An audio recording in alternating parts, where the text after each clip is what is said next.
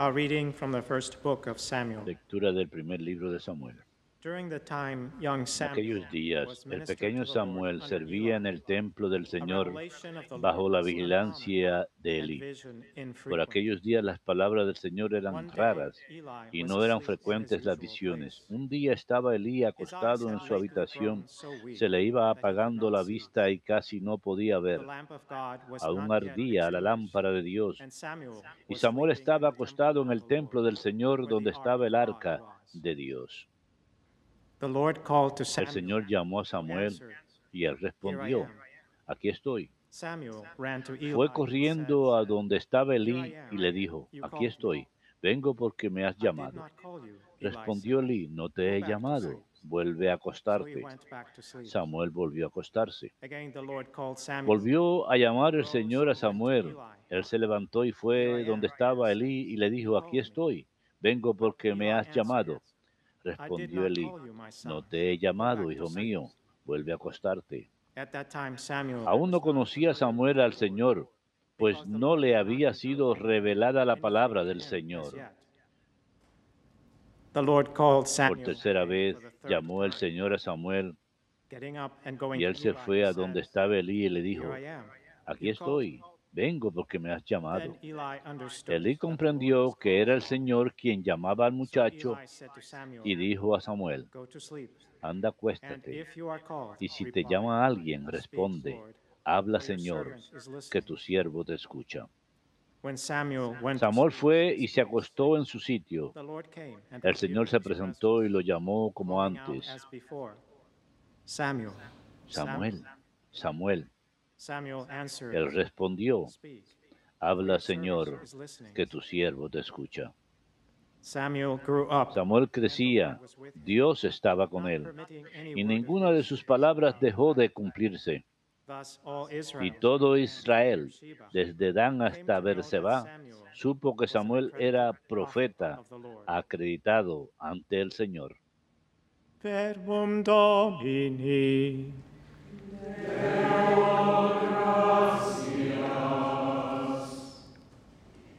Here am I, Lord. I Aquí estoy, Señor, para hacer tu voluntad. I have waited. Yo esperaba con ansia al Señor. Él se inclinó y escuchó mi grito. Dichoso el hombre que ha puesto su confianza en el Señor y no acude a, las, a or los idólatras que se extravían con engaños. Aquí estoy, Señor, para hacer tu voluntad. Tú no quieres sacrificios ni ofrendas, y en cambio me abriste el oído. No pides sacrificio expiatorio. Entonces yo digo, aquí estoy. Aquí estoy, Señor, para hacer tu voluntad. Como está escrito en mi libro para hacer tu voluntad. will, O my God, is my Dios mío, lo quiero y llevo tu ley en las entrañas. Aquí estoy, Señor, para hacer tu voluntad. He proclamado tu salvación ante la gran asamblea. No he cerrado los labios, Señor, tú lo sabes. Aquí estoy, Señor, para hacer tu voluntad.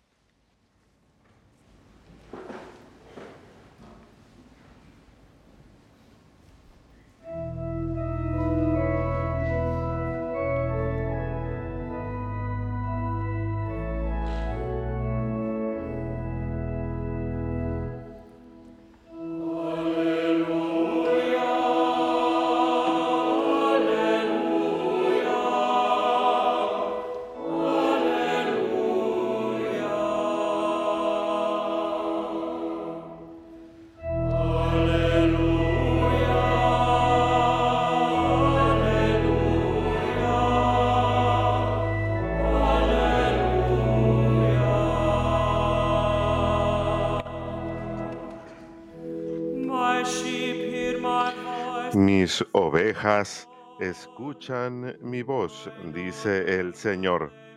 Yo las conozco y ellas me siguen.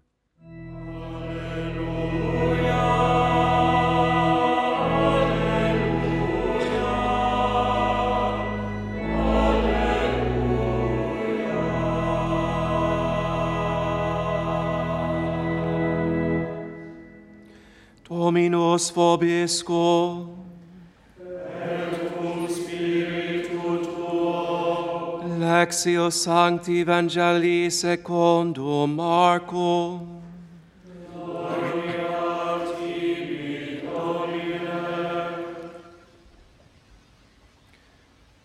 On leaving the synagogue, En aquel tiempo, al salir Jesús de la sinagoga, fue con Santiago y Juan a casa de Simón y Andrés. La suegra de Simón estaba en cama con fiebre y se lo dijeron. Jesús se acercó, la cogió de la mano y la levantó. Se le pasó la fiebre y se puso a servirles. Al anochecer, cuando se puso el sol, le llevaron todos los enfermos y poseídos. La población entera se agolpaba a la puerta. Curó a muchos enfermos de diversos males y expulsó muchos demonios. Y como los demonios lo conocían, no les permitía hablar. se levantó de madrugada, se marchó al descampado y allí se puso a orar. Simón y sus compañeros fueron a- fueron, y al encontrarlo le "Everyone is dijeron, looking for you." todo el mundo te busca.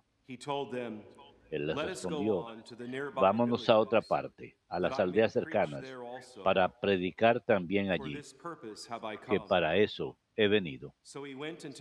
Así recorrió toda Galilea, predicando en las sinagogas y expulsando los demonios.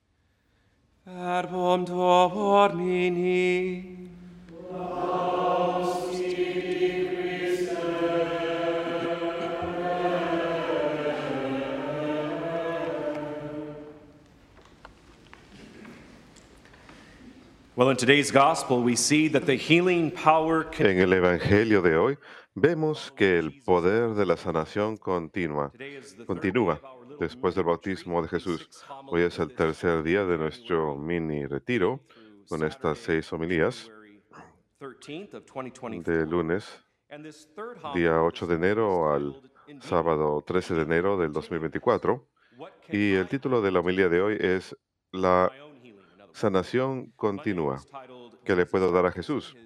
El lunes el título de la homilía fue el bautismo de. Jesús. Comienza su ministerio público. Ayer, martes, titled, "Jesus' Healing el título fue El Miracles". poder sanador de Jesús y sus milagros. Y dejamos claro que su primer milagro público después de su bautismo fue la expulsión de demonios. Y el Evangelio de hoy, que sigue el de ayer, escuchamos tres veces que Él He hace lo mismo.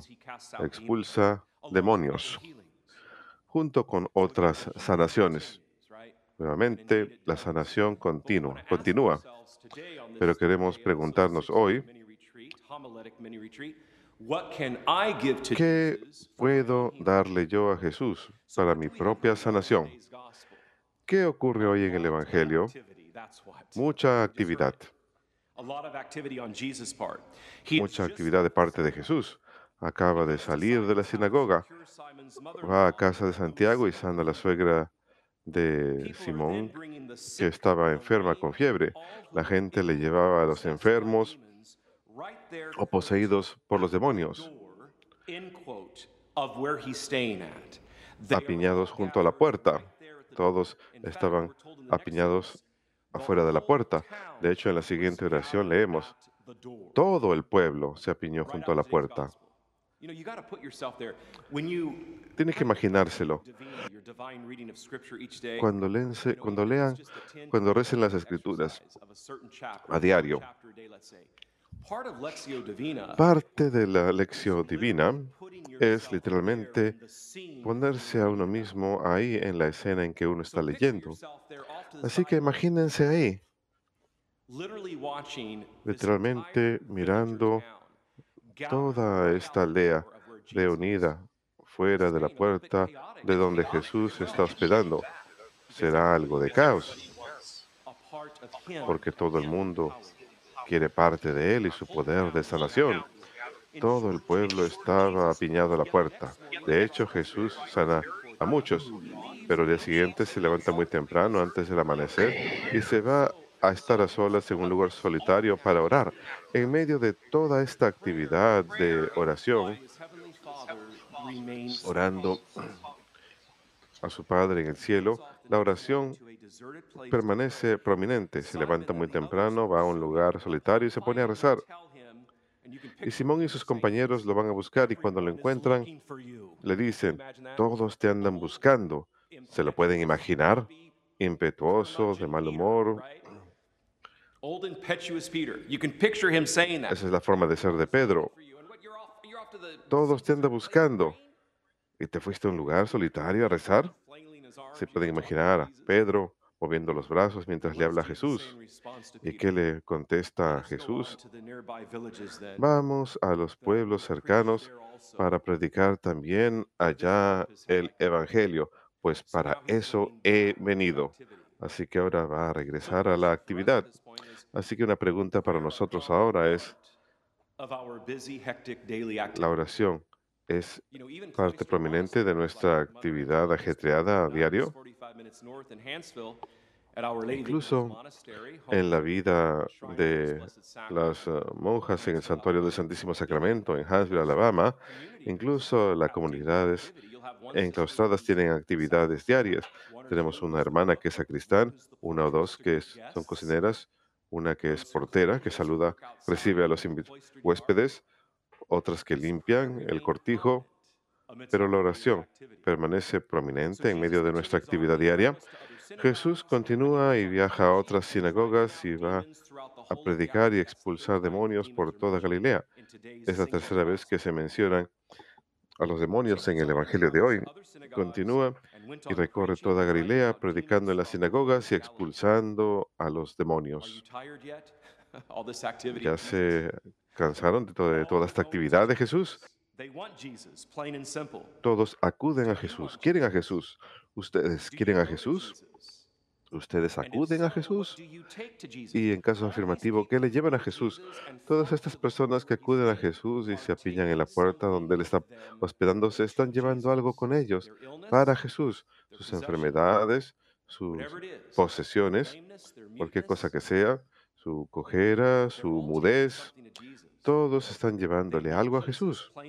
Quieren a Jesús, sencillamente. Ustedes quieren a Jesús, acuden a Jesús y en caso afirmativo, ¿qué le llevan a Jesús para que lo sane? Recuerden que en medio de nuestra actividad diaria mantenemos la oración prominente igual que Jesús. En medio de toda esta actividad, Él se fue a un lugar solitario para rezar. Así que tengo una lista de cosas que le podemos ofrecer a Jesús que tienen que ver con nuestra actividad diaria. Es una prácticamente una letanía. ¿Qué le puedo presentar a Jesús? ¿Algún aspecto que puede necesitar sanación, grande o pequeña? Puedo darle a Jesús mi vida misma, mi salud, buena o mala, o cualquier punto intermedio. Puedo darle a Jesús mi pasado, mi presente, mi futuro. Recuerden esas tres, porque regresaré a ellos en breve. Puedo darle a Jesús mi pasado, mi presente y mi futuro. Puedo darle a Jesús mis errores, mis éxitos, mis fracasos. Puedo darle a Jesús el mundo y todas sus tribulaciones, las guerras civiles, las guerras regionales, las guerras mundiales. Puedo darle a Jesús las almas de mis seres queridos recientemente fallecidos, todos mis seres queridos fallecidos, retrocediendo siete generaciones. Puedo darle a Jesús a todos mis seres queridos que aún viven. Puedo darle a Jesús mis problemas, mis dependencias, mis adicciones. Puedo darle a Jesús a mi cónyuge, mis hermanos, mis padres, mi familia, mis amigos y mis enemigos. Quiero darle a mis enemigos a Jesús. Jesús me dice que ame a mis enemigos. Puedo darle a Jesús mi personalidad, mis gustos, mis disgustos, mis proyectos, mis planes. Puedo darle a Jesús mi hogar, mi trabajo, a mi jefe, a mi supervisor. Puedo darle a Jesús mis desidias, mis compulsiones obsesivas, mi ira, mi alegría. Puedo darle a Jesús mis pasiones, mis emociones, mis sentimientos, mis virtudes, mis vicios. Con respecto al compuesto del alma y el cuerpo, puedo darle a Jesús mis cinco poderes personales o sentidos de vista, olfato, gusto, oído y tacto. Puedo darle mis facultades primarias del alma, intelecto, voluntad e imaginación. Puedo darle a Jesús todas esas cosas. Le damos nuestras cruces incluso. Quizás algunas de estas cosas sean cruces para ustedes. Me encanta Santiago capítulo 1 versículos 2 al 4 porque nos dice lo siguiente, queridos hermanos, Considero la alegría cuando estén involucrados en cualquier tipo de tribulación. Desde que cuenta que cuando su fe es puesta a prueba a través de la tribulación, requiere resistencia. Por lo tanto, que la resistencia llegue a su perfección, de manera que sean plenamente maturos y no les falte nada. Así que las tribulaciones pueden tener beneficio. San Agustín, quien sufrió mucho de una adicción a la lujuria, San Agustín dijo, las tribulaciones y las pruebas nos ofrecen la oportunidad de hacer propiciación por nuestros pecados y faltas pasadas. En esas ocasiones, el Señor viene a nosotros como un buen médico para sanar las heridas dejadas por nuestros pecados. Por lo tanto, la tribulación puede ser como una medicina divina, nos dice San Agustín. Y es así. Es una enfermedad, las cruces que llevan ustedes es una enfermedad. Sus cruces son preocupaciones por sus pasados, es ansiedad por el futuro. Me encanta la parte de la misa justo después del Padre Nuestro, pero antes del rito de la comunión, cuando escuchamos al celebrante decir, protégenos de toda perturbación mientras esperamos con esperanza. Y justo después de eso dice el Señor Jesucristo que dijiste a tus apóstoles, mi paz os dejo, la paz os doy. Así que justo antes del, del rito de la comunión, en cada misa, pedimos protección de toda perturbación mientras esperamos con esperanza y pedimos paz. Estas son las tres cosas que la Santa Madre Iglesia coloca ante nosotros justo antes de recibir la Eucaristía.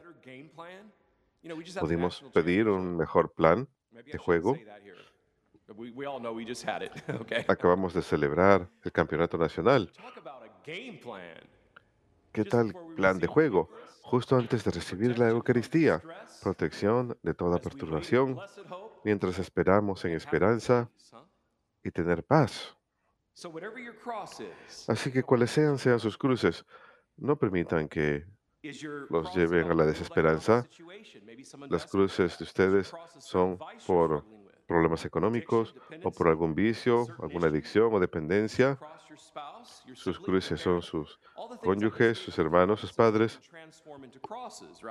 Todas las cosas que les acabo de mencionar hace un rato pueden convertirse en cruces.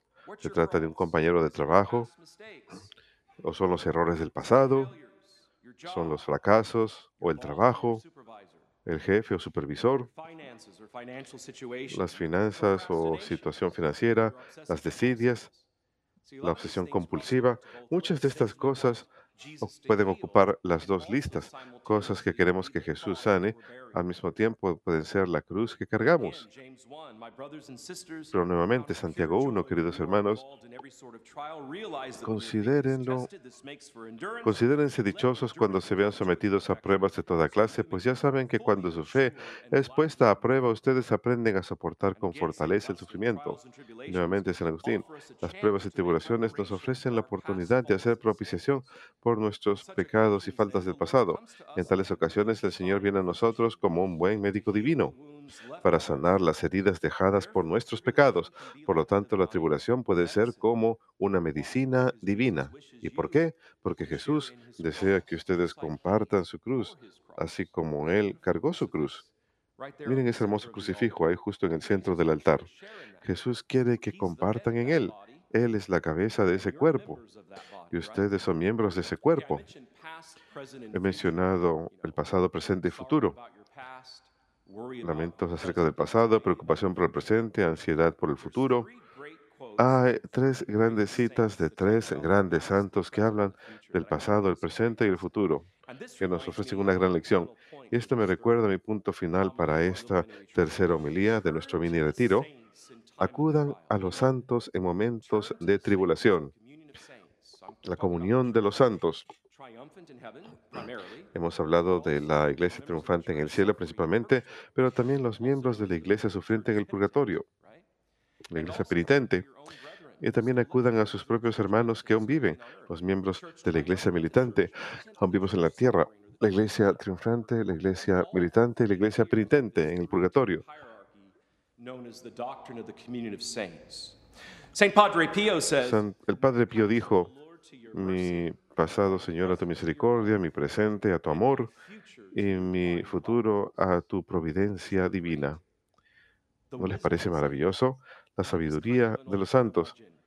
Y él era algo gruñón, él mismo lo admitía. Era algo así como San Pedro, el Padre Pío. Pero era comprensible porque él era un poco gruñón. Mi pasado, Señor, a tu misericordia, mi presente, a tu amor, y mi futuro, a tu providencia divina. Y la gente lo amaba.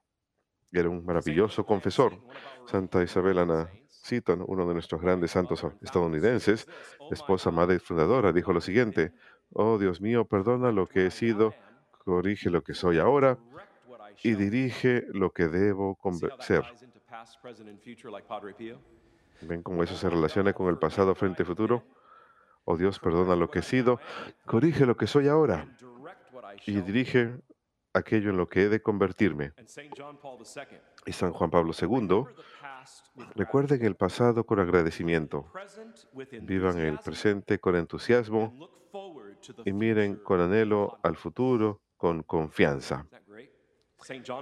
Maravilloso. San Juan Pablo II. Recuerda el pasado con agradecimiento, vive el presente con entusiasmo y mira con anhelo al futuro con confianza. El Padre Pío, Santa Isabel Ana Seton y San Juan Pablo II nos dicen cómo manejar el futuro, el pasado, el presente y el futuro. Gran sabiduría de los santos. Ayer hablamos un poquito acerca de la posesión demoníaca. Mencionamos las tres categorías que pueden ser portales a las influencias demoníacas en la vida de alguien, pautas de pecado, actividad cúltica y ser víctima de trauma, porque la sanación puede estar ausente en esa víctima, a pesar que la víctima misma sea inocente en aquello que presenciaron, pueden posiblemente no estar sanados de ese evento traumático. Así que las fuerzas malignas pueden aprovecharse de esas heridas. Y En su libro titulado Diario de un exorcista americano, Demonios, Posesión y la lucha moderna contra el mal, hablan acerca del uso de reliquias en el exorcismo. Usualmente hay un otro exorcista más y un grupo de laicos que ayudan con el exorcismo. Él dice lo siguiente, el autor, en el capítulo del libro titulado Nuestros poderosos intercesores.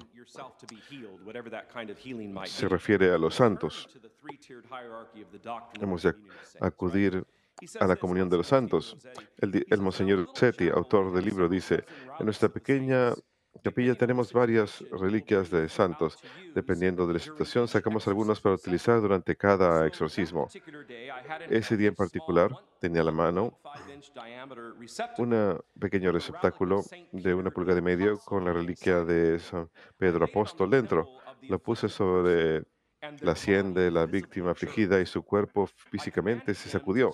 Le ordené que nos dijera qué santo era, ocultando la identidad de la reliquia, y contestó, Pedro, los demonios no son psíquicos, pero conocen algunas cosas que están ocultas a los humanos. Claramente estaba causándole mucha incomodidad al demonio, esta reliquia. Otro de nuestros santos es el joven santo místico San Jimmy Galgani. A menudo le invocamos durante los exorcismos.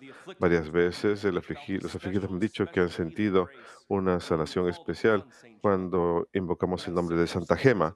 Tenemos historias similares acerca de San Padre Pío y otros intercesores santos. En un caso anterior, sabíamos que la persona afligida tenía una devoción especial a San José, igual igual que nosotros, el equipo de exorcismo. Así que invocamos a San José repetidamente. San José, ruega por nosotros. San José, ruega por nosotros. San José, ruega por nosotros. El demonio respondió, detente, deja de decir su nombre, sácalo de aquí. Continuamos invocando a San José y supimos que estaba cerca y ayudándonos. San José, ruega por nosotros. San José, expulsa a los demonios. Fue un exorcismo muy productivo aquel día. Uno de los títulos de San José, su letanía de 32 títulos, es San José, terror de los demonios. El Monseñor Rossetti concluye con lo siguiente diciendo, una de las grandes gracias que recibimos durante nuestro ministerio es una experiencia personal de las verdades de nuestra fe católica. En esas sesiones experimentamos de primera mano la comunión poderosa de los santos. Estos santos hombres y mujeres nos acompañan ayudándonos en la vida y ministerios, incluyendo ayudándonos a expulsar demonios. En la hermosa fiesta de todos los santos, cada año, hagamos resonar las palabras de San Bernardo Abad cuando dice, cuando pienso en los santos, me siento encendido por un gran anhelo. Anhelamos compartir la ciudadanía del cielo, morar con los espíritus de los bendecidos. El Monsignor Rossetti concluye diciendo que nosotros también anhelemos ser contados entre los santos y algún día estar en su compañía. Qué grandón tenemos en la comunión de los santos en general, con los santos individuales en particular. Recordemos siempre acudir a ellos frecuentemente durante todo momento de perturbación o ansiedad o sanación. Que Dios los bendiga.